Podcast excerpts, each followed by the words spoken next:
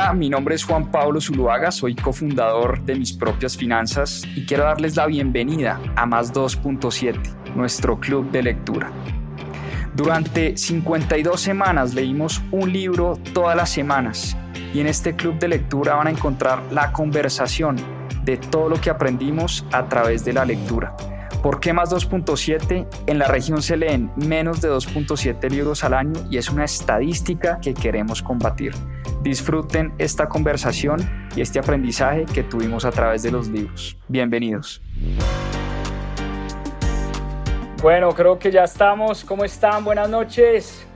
Domingo, club de lectura en mis propias finanzas. Ustedes saben que puente o no puente, acá siempre estamos firmes los domingos a las 7 para hablar de una buena historia, para hablar de emprendimiento, de finanzas, de inversiones, em, de grandes personajes. Todo lo hemos hecho a través de la lectura. Darle las gracias, por supuesto, a los fieles de siempre que se conectan todos los domingos y a los que están acá por primera vez, contarles que este es un espacio, este es el club de lectura de mis propias finanzas, un espacio abierto, gratuito, no tiene costo donde simplemente nos conectamos todas las semanas a hacer el resumen de un libro que leemos durante la semana. Y los que ya se han conectado, pues saben que acá hemos hablado de varios temas, hemos hablado de economía, de finanzas, de emprendimiento, hemos leído biografías de grandes personajes, hemos hablado de inversiones muchísimo también, algo de historia, algo de filosofía, en fin, un poquito de todo, le metemos un poquito de todo porque lo que nos encanta es la lectura, nos encanta leer y estamos tratando de promocionar este gran hábito de la lectura. Bueno, empecemos porque el libro de hoy, la verdad me encantó, un poco eh, denso y difícil de leer, de una vez se los, se los advierto, pero aprendí muchísimo, aprendí muchísimo de economía, aprendí muchísimo de inversiones. Vamos a hablar de El Tao del Capital de Mark Spitznagel. Entremos en materia, entremos en materia porque como les digo, un libro eh, con mucho contenido, con muchas cosas por aprender. Pero hablemos del autor. ¿Quién es Mark Spitznagel? Eh, es un gran inversionista, tiene un fondo de inversión, un hedge fund, un fondo de, un fondo de cobertura. Em, y el enfoque sobre todo de Spitznagel en las inversiones se ha centrado en estrategias basadas en análisis de riesgo y sobre todo protección contra fuertes caídas del mercado. Para Spitznagel no hay nada peor que perder dinero y esto lo aprendió de un gran mentor que tuvo a una muy corta edad. Resulta que él en los veranos en el colegio, cuando tenía 15, 16 años, eh, Spitznagel, su papá lo mandaba a la bolsa de Chicago, donde se transaban commodities y algunos futuros y algunas opciones. Es decir, trabajó con traders y trabajó entre comillas, porque él pues a sus 16 años sabía poco o nada sobre inversiones, pero tuvo un gran mentor, un gran mentor Em, que le enseñó que lo peor que podía pasar en la bolsa de valores o en las inversiones y cuando uno era trader era perder grandes sumas de dinero, porque recuperarse las grandes pérdidas era muy difícil. El mentor de Spitznagel se llamaba Everett Clip y Everett Clip le enseñó a Spitznagel, o tiene una frase muy famosa más bien, que uno cuando es trader y cuando es inversionista, debe tenerle mucho miedo a las pérdidas, incluso no debe tenerle mucho miedo a las pérdidas porque recuperarse de las pérdidas em, es bien difícil, es bien, bien difícil, y por eso desde una corta edad, Spitznagel, el autor de nuestro libro, se enfocó y siempre ha tenido como tesis y como eje de su estrategia de inversión el análisis del riesgo en las inversiones. Muy bien. Spitznagel, además de todo, es un austriaco o seguidor de la economía austriaca. Ya vamos a hablar mucho de economía austriaca, como dicen en México, de hueso colorado. Es un apasionado por las teorías de los austriacos, de los economistas austriacos, Y entremos en materia porque gran parte, incluso el subtítulo de este libro dice La inversión austriaca en un mundo turbulento. Lo que pretende hacer el autor en este libro es llevar la teoría económica austriaca, y ya vamos a hablar de qué se trata esta teoría económica, llevarla al mundo de las inversiones. Recordemos que muchos economistas generalmente son muy teóricos, no necesariamente son inversionistas. Hay economistas que son muy buenos para la teoría económica, pero muy malos para manejar y administrar dinero, cosa que es bastante curiosa porque de hecho la palabra economía viene de la administración de los recursos o del dinero de la casa. Curiosamente hay muchos inversionistas que manejan pésimamente su dinero, no tienen mucho dinero, como era el caso de uno de los austriacos que él menciona en este libro, y son malos inversionistas. Entonces, lo que pretende hacer este autor en este fascinante libro es llevar toda esa teoría económica austriaca y aterrizarla en el mundo de las inversiones. Tremenda, eh, tremenda osadía, porque por supuesto llevar las teorías al mundo práctico no siempre será fácil. Pero bueno, por supuesto que el libro empieza hablando y explicando muchísimo de qué se trata esa teoría económica austriaca. Y vamos a empezar por ahí. Recordemos que la teoría económica austriaca es una corriente una corriente muy marcada de pensamiento económico que se originó, por supuesto, en Austria por allá en el siglo XIX, con los trabajos de varios economistas, Bastiat, Menger, eh, von Bauer, eh, Mises, eh, Friedrich von Hayek, Muchos de estos, pues digamos, era un grupo de economistas que empezaron a desarrollar una teoría económica. Muchos de ellos fueron alumnos de sus eh, antecesores. Em, por ejemplo, Mises fue alumno de Menger, em, Hayek fue alumno de Mises y así sucesivamente. Y la teoría que estos personajes gestaron se caracteriza principalmente por su enfoque en la acción humana, eso por un lado, la importancia del libre mercado, vamos a hablar muchísimo de eso, y una crítica acérrima a la planificación centralizada del Estado. Entonces, los austriacos le dan palo, los austriacos le dan durísimo, durísimo a la planificación centralizada y a la intervención del Estado en los asuntos económicos. ¿Por qué? Los austriacos, Menger, Mises, Hayek, eh, Bastiat, entre muchos otros, creen en una economía de mercado libre. Creen muchísimo en la propiedad privada. Creen en la libertad intelectual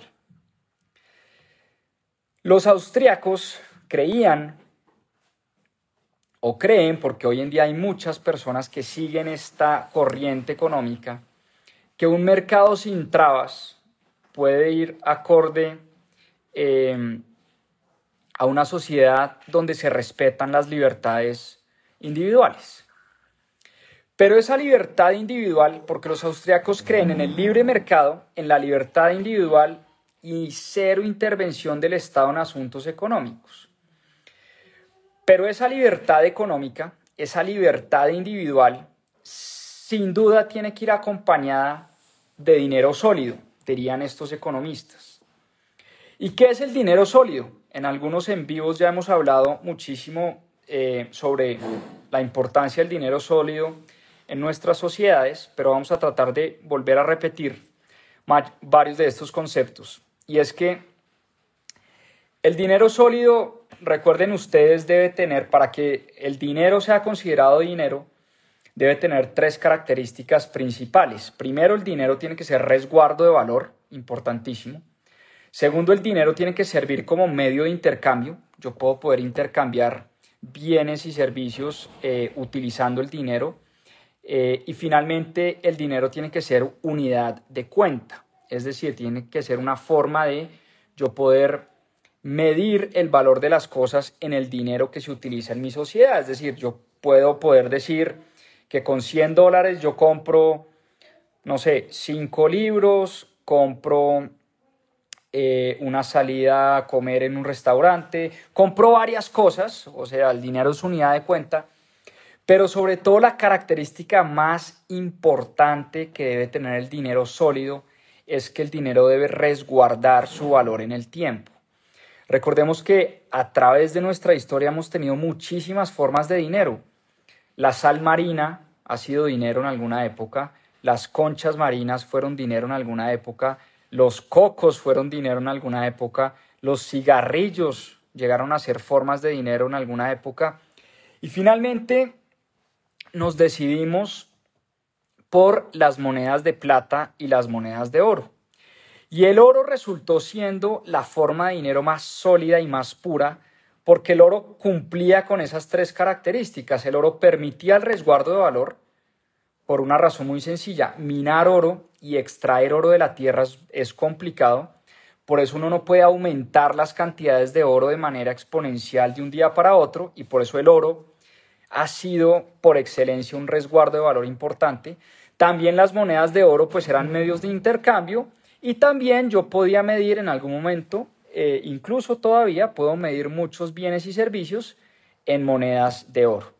Obviamente después nació el crédito y nacieron los billetes, billetes respaldados en cierta cantidad de oro que se guardaban en las bóvedas de los bancos centrales en el mundo, con todo el sistema de Bretton Woods, donde recuerden ustedes que se acordó que el dólar iba a ser la moneda principal en la que se iban a transar bienes y servicios en las economías pero el dólar iba a estar atado a una cantidad de oro que se resguardaba, una cantidad de oro físico, es decir, mis dólares yo los podía cambiar por oro físico, la misma cantidad de dólares de papel se podían cambiar en algún momento de la historia por eh, su equivalente en oro físico.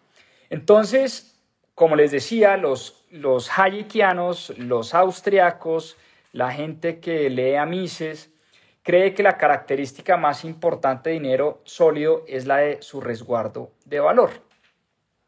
Y para estos austriacos, em, muchos de los políticos, sobre todo los políticos keynesianos, los que siguen a John Maynard Keynes, ya vamos a hablar de Keynes un poquito, creen por desgracia que el crecimiento del dinero ficticio trae crecimiento económico. Y ahí es donde se rompen las dos, digamos, eh, corrientes económicas grandes del siglo XX. Por un lado, los que seguían a John Maynard Keynes y el keynesianismo, y por otro lado, los que seguían a los austriacos, a Bastiat, a Menger, a Mises, a von Hayek y a muchos otros. Ahí es donde se rompen las dos corrientes económicas. Porque en el corto plazo, dicen los austriacos, eso puede ser cierto. Digamos que si uno le inyecta una cantidad impresionante de dinero a la economía, en el corto plazo puede que eso genere algo de crecimiento económico, pero las consecuencias futuras de esa intervención ficticia del Estado en los asuntos económicos trae unas eh, repercusiones nefastas en la economía.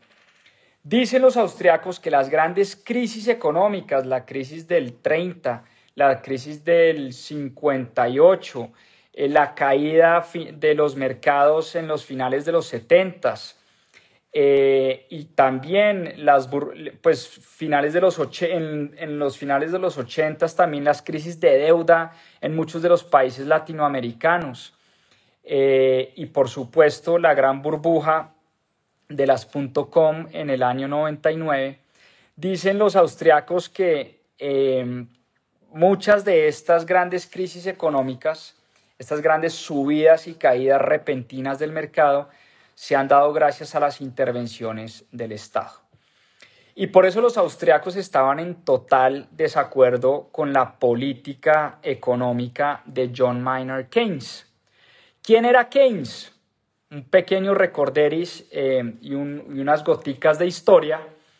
Eh, Keynes fue un economista que mm, fue muy influyente, sobre todo en la época de la Gran Depresión y en la época de la Segunda Guerra Mundial, porque después de que se dio la caída del crack del 29 y la época de la Gran Depresión en el 30, em, la teoría económica de Keynes se centraba en una participación activa del gobierno y una participación activa sobre todo en la demanda agregada para evitar recesiones en el futuro. Keynes abogaba muchísimo por la intervención del Estado y por la importancia de que el Estado interviniera, sobre todo cuando se daban estos choques económicos tan fuertes. Y a Keynes le encantaba el consumo. Keynes era eh, un gastón a dos manos y promovía el gasto a dos manos.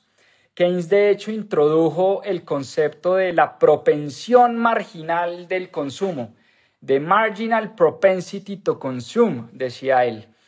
Eh, y esa propensión del, a consumir eh, se basaba en un argumento que decía lo siguiente, dice, mire, si las personas ahorran en exceso, si las personas ahorran en exceso y las personas no gastan lo suficiente, pues va a haber una insuficiencia en la demanda.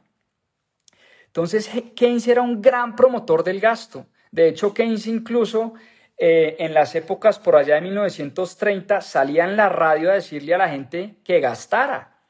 ¿Por qué? Porque según su teoría, entre más gasto, eh, pues más crecimiento de la demanda agregada y más crecimiento de la demanda agregada eh, generaba más crecimiento económico. Los keynesianos decían que esto por supuesto no era cierto y, perdón, los, los austriacos decían que esto por supuesto no era cierto. Em, y Keynes decía, mire, es que cuando hay una recesión profunda, cuando hay una caída muy profunda de los mercados, eh, las tasas de interés pueden caer a niveles muy bajos, a niveles muy, muy bajos. Y eso va a llevar a una trampa de liquidez, diría Keynes. ¿Por qué? Porque como la gente empieza a ahorrar y en vez de gastar, pues por supuesto que eso hace que la política monetaria, esto es lo que pensaba Keynes, se vuelva mucho menos efectiva y no ayude a reactivar nuevamente la máquina económica. Y por eso para Keynes el papel del gobierno era supremamente importante. Y una de las principales contribuciones de, John Maynard Keynes eh, en aspectos económicos fue su gran defensa, su acérrima defensa a la intervención del gobierno en la economía. Porque nuevamente argumentaba que en momentos de recesión, en momentos de dificultad, el gobierno debería primero aumentar el gasto público. Segundo, eh, bajar las tasas de interés, es decir, el Banco Central debería bajar las tasas de interés a sus mínimos. ¿Por qué? Para incentivar el, el gasto. ¿Qué pasa? Recuerden ustedes cuando las tasas de interés bajan, el crédito se vuelve muy barato. El crédito se vuelve muy, muy barato. Si el crédito se vuelve muy barato, pues la gente sale a endeudarse a dos manos. La gente, las empresas, los gobiernos salen a endeudarse a dos manos. Entonces, Keynes abogaba primero, por un lado, por una política fiscal agresiva. La política fiscal, recuerden ustedes que es más gasto del gobierno o más o menos impuestos. O sea, más o menos gasto del gobierno o más o menos impuestos. Política fiscal. Y política monetaria, la subida o la bajada de las tasas de interés por el lado del gasto del gobierno, Keynes decía a gastar a dos manos. Y por el lado de la política monetaria, bajemos las tasas, abaratemos el crédito, que la gente se endeude, porque eso es lo que va a hacer que se reanude em, pues la, la economía. Y los austriacos, todos, Menger, Bastiat, Haslitz, Mises, von Hayek, muchos de estos, argumentan que cuando los gobiernos han tratado de compensar ciertas dificultades económicas con esa inyección masiva de dinero, con esa impresión masiva de dinero, lo único que han hecho es empeorar las cosas y ahí es donde se empiezan a gestar las famosas burbujas. cuando los gobiernos intervienen de más, em, ahí es cuando se gestan las burbujas. Por eso las intervenciones del Estado, según los austriacos, las intervenciones del Estado en los asuntos económicos de los países son lo que generan los ciclos de caídas, de auges, de caídas nuevamente, de auges, de los boom and busts que llaman en inglés las infladas de las burbujas y las reventadas de las burbujas. Por eso las tasas de desempleo, el nivel de vida en general de la población es en gran parte un reflejo de la política monetaria de los gobiernos. Y en palabras de Mises, Ludwig von Mises, seguro lo estoy pronunciando espantoso, pero Mises decía que la economía no es un tema de teoría, sino es un tema de supervivencia. Para mí la economía era un tema demasiado serio porque estábamos hablando del bienestar de las personas. Y para él cuando los políticos manipulan el dinero a su antojo, siempre, siempre, siempre conducen al caos, conducen al desempleo, conducen a la pobreza y conducen a la revolución y a la agitación política. Entonces, fíjense, estas dos corrientes prácticamente opuestas. Por un lado está Keynes y por un lado están los austriacos. Keynes, vamos a gastar a dos manos, vamos a intervenir, vamos a, a, imprimir dinero, vamos a poner al gobierno a gastar, vamos a poner a la gente a endeudarse. Los austriacos dicen, oiga, por supuesto que no. Lo que tenemos que hacer, lo que tenemos que hacer eh, es incentivar el ahorro, incentivar el ahorro, incentivar la inversión de capital. Los austriacos creen muchísimo en posponer los beneficios de corto plazo, por supuesto para tener mayores beneficios en el largo plazo. Muy distinto a lo que piensa Keynes. Keynes dice, no, que ahorro ni que nada, en momentos de dificultad salga a gastar en momento, bueno, y en realidad en cualquier momento, el gasto, dice Keynes, incentiva la demanda agregada, la demanda agregada crea crecimiento económico y así sucesivamente. Y los austriacos dicen, no, Keynes está loco y Spitznagel, volviendo a nuestro libro, es un austriaco de hueso colorado. Y este libro es fascinante porque nos habla, como les digo, de cómo se va creando esa teoría, esa tesis económica de los austriacos, desde Menger, pasando por Bastiat, von Mises, Hayek y muchos otros, em, y cómo estas teorías económicas pueden jugar un papel muy importante a la hora de desarrollar una estrategia de inversionistas. Entonces, al principio del libro, yo creo que los primeros siete capítulos del libro, se trata de pura economía austriaca. Fascinante, fascinante para los que crean en, estas teorías de los austriacos y para los que no también. Es importante para los keynesianos que nos están oyendo en este en vivo, importante, muy importante conocer el punto de vista opuesto.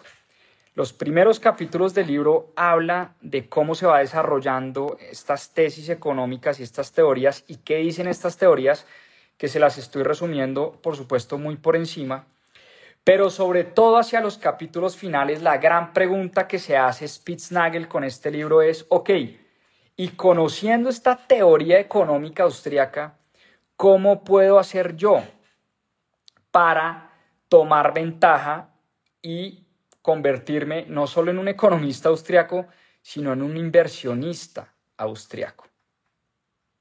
Entonces, en el Tao del Capital, de Spitznagel, lo que trata de hacer el autor es cómo puedo llevar todas estas teorías económicas que para él son fascinantes al plano y al mundo de las inversiones.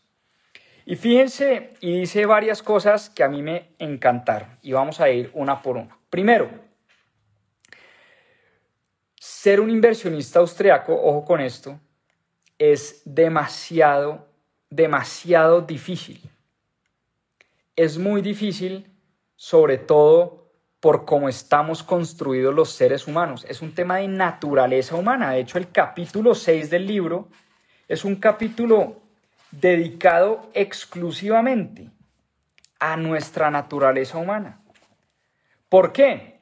Porque los seres humanos por naturaleza, dice el autor, estamos programados para la preferencia de corto plazo. O sea, los seres humanos estamos programados para el placer de corto plazo. Y esto es muy fácil de probar. Piensen ustedes en las dietas. Piensen ustedes en lo que nos comemos todos los días. Uno cada vez que se come un helado lleno de azúcar, em, dicen muchos que los lácteos son bastante dañinos, en fin, pues uno no piensa en la diabetes que le va a dar en el futuro, uno no piensa en los kilos que se va a engordar de más, uno no piensa en los problemas de corazón o de estómago que eso puede llegar a traer en el futuro. No, uno piensa en qué delicia esta pizza con helado, ¿no? Eso es lo que pensamos el 99.9% de los seres humanos. Tenemos una preferencia temporal de corto plazo casi que inmediata. Preferimos ese placer, sentir ese placer en el corto plazo, en vez de posponer ese placer, dejar de un lado el helado la donut, dejar de un lado el postre. ¿Para qué? Para tener una mejor salud en 20 o 30 años. Es dificilísimo actuar de esa manera. Y lo mismo em, llevado a la teoría y a las tesis económicas de los austriacos, es mucho más fácil ser keynesiano en la práctica. Mucho más fácil gastar. De hecho, en la práctica, el 99% de las personas somos keynesianas. Gastamos a dos manos gastamos con más de lo que ganamos. perdón, gastamos más de lo que ganamos. En Colombia hay un estudio que dice que el 85% de los colombianos gastamos más de lo que ganamos. Obviamente, ¿cómo hace uno para gastar más de lo que uno gana? Con deuda, endeudado también a dos manos. Fíjense que en la práctica ser keynesiano es muy fácil. Gastarse la quincena, gastarse el sueldo, es muy fácil. Cuando uno le llega el sueldo, y uno ve la cuenta de ahorros, em, que uno le llegó ese dinero en la cuenta de ahorros, incluso cuando uno le dan la plata de bolsillo, o cuando uno saca dinero de un cajero y se la mete a la billetera, pues gastarla es facilísimo. Esa plata se gasta en dos segundos. Ser keynesianos en la práctica es facilísimo. Ser austriacos es muy complicado. Y desarrollar una mentalidad de austriaco a la hora de invertir aun cuando es prácticamente imposible, esa es una de las grandes ventajas de los inversionistas, porque esa mentalidad se puede convertir en la ventaja competitiva más grande de un inversionista. ¿Por qué? Por, por una razón muy sencilla. Si solo unos pocos logran posponer esas eh, esos placeres de corto plazo por mayor placer en el largo plazo, o dicho de otra manera y llevado a las inversiones, si somos capaces de invertir, de ahorrar, de, de hacer inversiones de capital hoy para ver los frutos en el futuro, como muy poca gente está haciendo eso, pues entonces nosotros somos los que vamos a tener la ventaja. Si nosotros logramos desarrollar esa ventaja competitiva, logramos desarrollar esa mentalidad que nos promueven los autores y los economistas austriacos, eso nos va a dar una ventaja enorme frente a los otros inversionistas del planeta. Y en la práctica, ¿esto cómo se ve? Esto en la práctica, ¿cómo se ve? Llevado al mundo de las inversiones, aquí es donde el libro se vuelve verdaderamente fascinante, por lo menos para mí. Bueno, fue fascinante desde el principio porque me gustó mucho aprender sobre economía austriaca. De hecho, ya compré varios libros. Eh, compré el libro de Haslitz, compré el libro de, compré el libro de Hayek y compré un libro de Mises de la, de la acción humana. ¿La acción humana? Sí, Sí, la acción humana, la acción humana. Compré esos tres libros después de haber leído este, porque me voy a meter de lleno a estudiar la economía austriaca. Eh, bueno, importante lo siguiente. Esto llevado a la práctica, ¿qué quiere decir? Dice Spitznagel, y recuerden ustedes que Spitznagel es un inversionista que tiene un fondo de inversión y él lo que pretende con este libro es llevar las teorías austriacas al mundo de las inversiones. ¿Cómo se ve esto llevado a la práctica? Él dice, mire, y perdón si me vuelvo un poco técnico, pero es así, el libro es un poco técnico al final, pero voy a tratar de ponerlo en palabras muy sencillas. Spitznagel cuando está invirtiendo en compañías, cuando está invirtiendo en empresas, recuerden que él es un trader, él es un inversionista en la bolsa de valores, él tiene dos condiciones principales. La primera condición, que las compañías y las empresas tengan un ROIC alto. ¿Qué es un ROIC? Un retorno sobre el capital invertido alto. Busquen ustedes qué es el ROIC, cómo calcular el ROIC de las compañías, porque para los grandes inversionistas y para Spitznagel, esto es algo que se repite recurrentemente. Lo vimos en otro libro de Joel Greenblatt, muy parecido. Los inversionistas eh, buscan compañías que tengan altos retornos de capital. ¿Qué quiere decir esto? Que a los inversionistas les gusta mucho, les gusta mucho que las compañías reinviertan lo que ganan. Que las empresas, en vez de repartir utilidades y en vez de repartir dividendos a sus accionistas, reinviertan ese capital. Y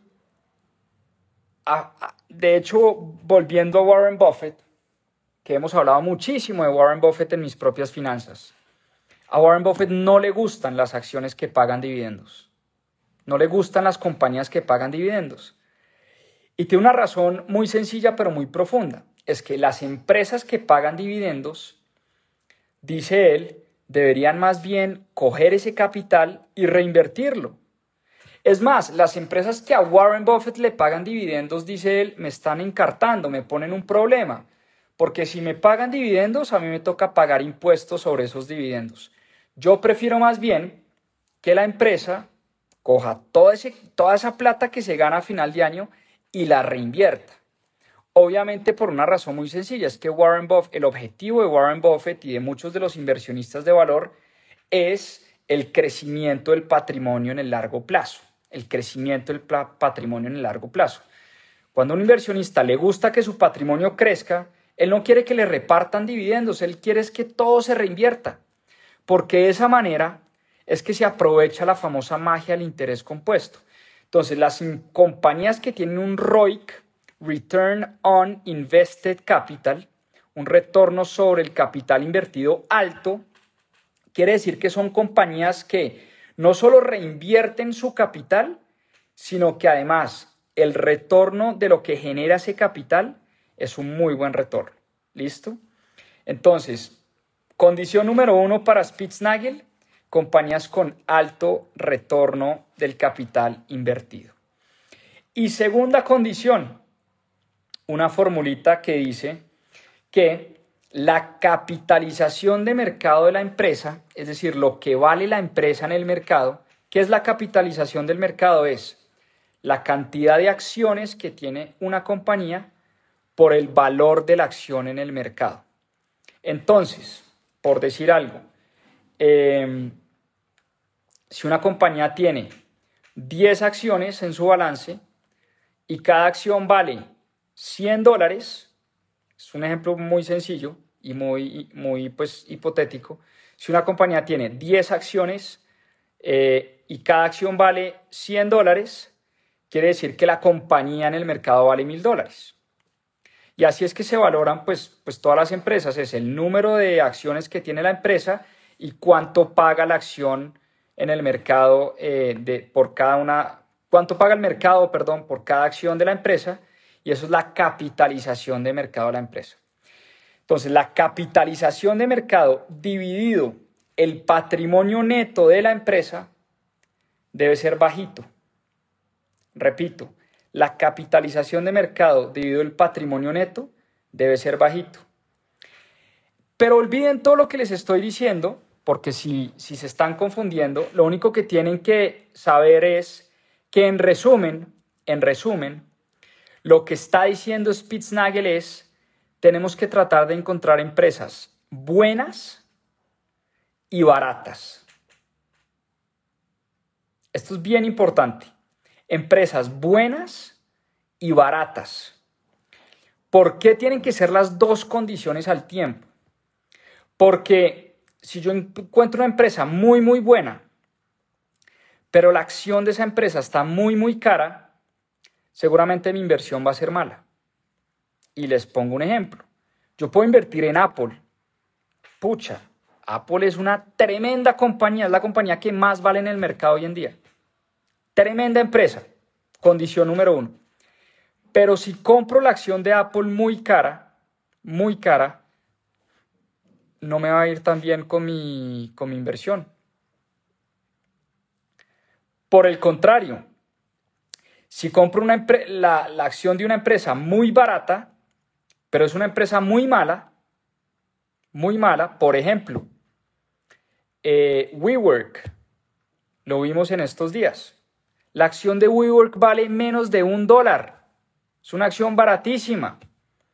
WeWork, que salió a precio de mercado por encima de los 20 mil millones de dólares, hoy creo que no vale ni, un, ni mil millones de dólares. Vale mucho, mucho menos de lo, que, de lo que su acción salió en el mercado.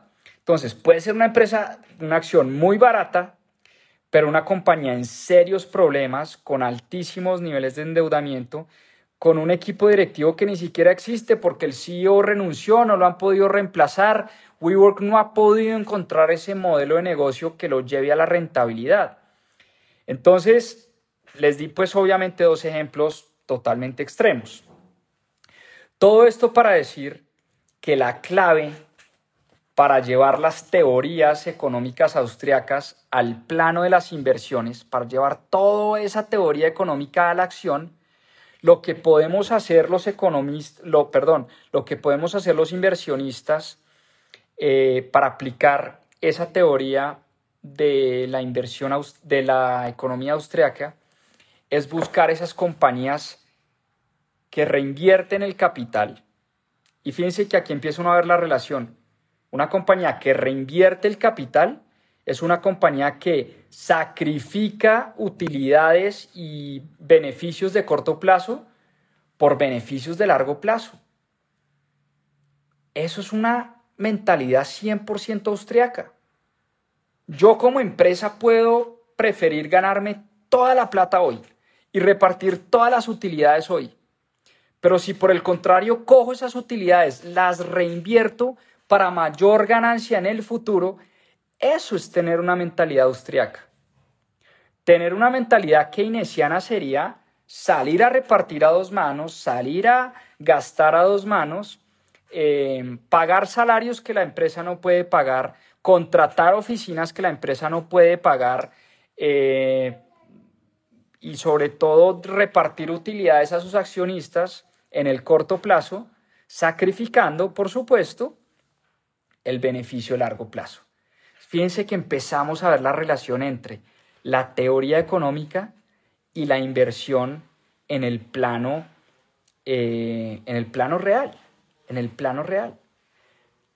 Se trata de encontrar compañías buenas, bien manejadas, que reinviertan su capital, que tengan buenas tasas de rentabilidad, que mm, no sacrifiquen, que no sacrifiquen, porque, y créanme, muchas empresas, porque así se mueve Wall Street, Wall Street se mueve con noticias trimestrales. Ustedes vieron la semana pasada que y, en las últimas dos semanas muchas grandes compañías pues reportaron sus resultados del último trimestre y cada vez que salen los resultados de una empresa, la bolsa se mueve. Porque así es Wall Street y así son las inversiones y así es el mundo y así son los mercados. Cada vez que hay una noticia, las acciones suben y bajan, suben y bajan, suben y bajan. El inversionista austriaco elimina el ruido de corto plazo elimina el ruido de corto plazo y se enfoca y se trata de enfocar en empresas que generen altos retornos de su capital invertido, que reinviertan mucho de lo que están ganando, que reinviertan mucho lo que están ganando, pero que también el mercado esté pagando pues poco por ellas. Entonces, fíjense que para los austriacos, que gracias a los keynesianos se generan estos ciclos y gracias a los políticos que les encanta inyectar dinero a la economía y les encanta gastar y les encanta que los gobiernos y los políticos intervengan en la economía, los austriacos dicen, ok, por ese lado creo que hemos perdido la batalla. Los inversionistas austriacos dicen, a los políticos les encanta intervenir en asuntos económicos, sobre todo a los economistas y a los políticos keynesianos. Por ese lado perdimos esa batalla, pero también nos podemos beneficiar de alguna manera de esos ciclos tan burdos que se crean gracias a las intervenciones del Estado. Porque dicen los austriacos que así como se crean esas burbujas, esas burbujas también estallan. Y como saben que cuando estallan esas burbujas, los políticos keynesianos van a volver a intervenir en la economía, pues ahí es donde los inversionistas austriacos pueden llegar a capitalizar, a capitalizar esas grandes oportunidades. Y fíjense que aquí hay una gran diferencia entre el método austriaco de Spitznagel y, por ejemplo, el método del value investing o la inversión de valor que profesaron en su momento Benjamin Graham y que hoy la figura máxima del value investing o la inversión de valor es Warren Buffett. Hay una diferencia importantísima entre Spitznagel y Warren Buffett. ¿Cuál es esa gran diferencia? Es que los inversores de valor, como Warren Buffett, como Charlie Munger y muchos otros, también buscan grandes compañías y muy baratas, pero para ellos eh, casi que la espera es infinita. El objetivo de Warren Buffett es el crecimiento del patrimonio en el largo plazo. Y lo que dice Spitznagel es no. Eh, aquí no se trata de ser tremendamente paciente de manera indefinida. De lo que se trata es de ser muy impaciente en momentos claves donde la economía nos da esas oportunidades. Repito esa idea. Para Spitznagel, para el autor de este libro, la clave de la mentalidad austriaca es ser muy paciente por un largo periodo, pero llega un momento donde hay que ser verdaderamente impaciente. O sea, no es ser paciente eternamente, sino es paciente por un tiempo, pero extremadamente impaciente cuando se dan esas oportunidades del mercado. Ahí hay una pequeña, o, yo diría una gran diferencia entre un Warren Buffett, que por ejemplo compra la acción de Coca-Cola para tenerla de por vida en su portafolio, tenerla para siempre. Warren Buffett compró Coca-Cola creo que en los años 70, si no estoy mal y desde esa época tiene Coca-Cola en su portafolio. Eh, y así con muchas acciones de su portafolio, pues Warren Buffett las ha tenido por muchos años, por muchos, muchos años. Spitznagel dice no. O sea, yo puedo esperar, esperar, esperar, esperar. Y si Coca-Cola me da una gran oportunidad de inversión, yo invierto en Coca-Cola. Pero no quiere decir que voy a invertir en Coca-Cola para el resto de mi vida. Spitznagel es más un trader. Recordemos que él tiene más formación de trader se formó como trader en Chicago, entonces él está entrando y saliendo de los mercados, pero sobre todo también siendo muy paciente en los momentos donde él cree que los mercados están sobrevalorados. Con eso me despido, espero lean el libro El Tao del Capital de Mark Spitznagel, gran inversionista, pero sobre todo unas lecciones importantísimas sobre la teoría económica austriaca, esas enormes diferencias que hay con la teoría keynesiana y empieza uno a entender también eh, cómo se mueven las políticas económicas, la teoría monetaria eh, en los países. Esto al final es un tema bastante práctico que nos pega en los bolsillos a todos y empieza uno a entender cuando se dan esas masivas impresiones de dinero porque eso termina resultando en altísimos niveles de inflación como los que estamos viviendo hoy en día, no solo en Colombia, sino en el resto del mundo. Eh, empieza uno a entender realmente que esas intervenciones, eh, muchas veces abruptas, causan unas distorsiones muy, muy grandes, muy, muy grandes en, eh, en los mercados, en las finanzas, en los ahorros de la gente, eh, en la forma como, como gastamos, cómo invertimos, cómo manejamos el dinero, en fin. Muchas, muchas gracias por conectarse. Valoro muchísimo su tiempo y nos vemos el otro domingo, 7 pm como siempre, en Club de Lectura de Mis Propias Finanzas. Les mando un fuerte abrazo, un muy buen inicio de semana, ¿vale? Chao, chao, que estén bien, muchas gracias, feliz noche, a seguir aprendiendo.